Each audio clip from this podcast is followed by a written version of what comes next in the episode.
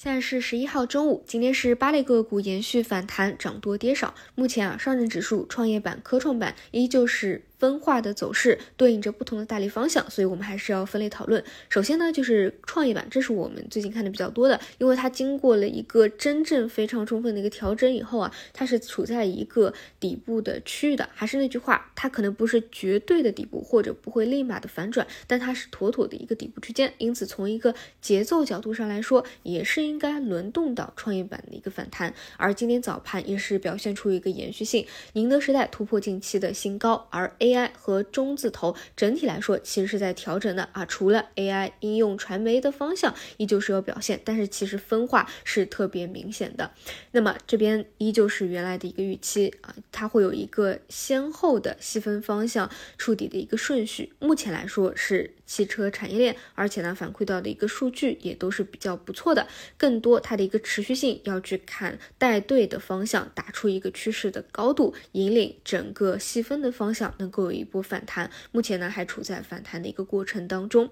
接着呢，再来看到上证指数，其实完全是被中字头绑架的啊。那么经过几天的调整，如果你认为这个位置短期它是一个企稳的，后续还会进行一个反弹或者上攻的，那。带队的依旧是中字头，但是我个人的判断是，中字头经过这一波加速以后，也是大分化了，继续往上上攻，应该只是局部的方向，大部分的可能就会被分化掉，不排除跟之前的科创啊、AI 等方向一样啊，大部分被分化掉的，可能就处于一个阴跌的情况。纯短期来说，考验的是去弱留强的交易能力，但是从长期来看，因为今年还没有过半嘛，整个中特估的大逻辑是没有发生变化的，包包括现在处于后排的大金融啊，所以被分化掉的话，大金融这个掉队就会比较明显一些。你从今年长期来看，它的逻辑还是在的，就是 DPB。高股息还有国家的一个支持，所以呢，之后真正的整个板块调整完一波以后，还是有机会的。就短期它是一个去弱留强。另外呢，再说回 AI 应用，这个也是今天早晨最新讲的，不知道大家发现没有？就最近的消息催化特别多，无论是大家讨论的 AI 孙燕姿也好，还是美国的 AI 网红也好，这就是我想表达的。为什么 AI 的应用现在明显已经比硬件强很多了？硬件其实表现真的是不太好啊。今天早上还有很多大票大跌，就是因为硬件它是能够有一个比较理还比较理性的一个逻辑和计算的，但是应用它就真的就是日新月异。你要说催化，那它一直有，但是我今天早晨说的是什么？就是像这种 AI 孙燕姿啊、数字人啊，其实理论上你从逻辑挖掘上来说，应该很早期就已经发现和介入了。如果是从市场的观察角度来说，应该一周以前也发现这条细分分支非常抗跌和逆势的拉升了。因此呢，当当你发现这个 AI 孙燕姿已经是所有人在谈论的时候，它其实是偏兑现的，或者说偏加速的，更多是本来就有的持筹者其实是一个兑现的节点，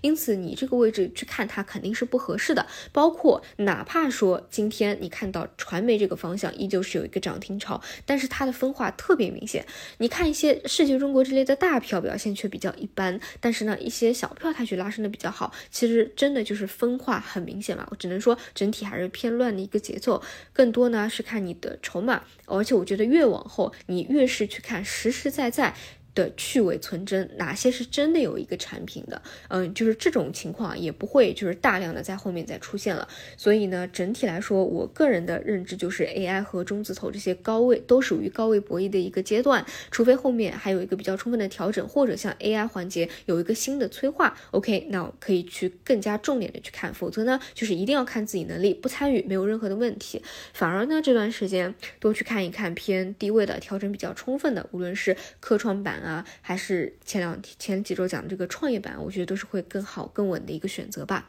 好的，以上就是今天的五篇内容，那我们就晚上再见。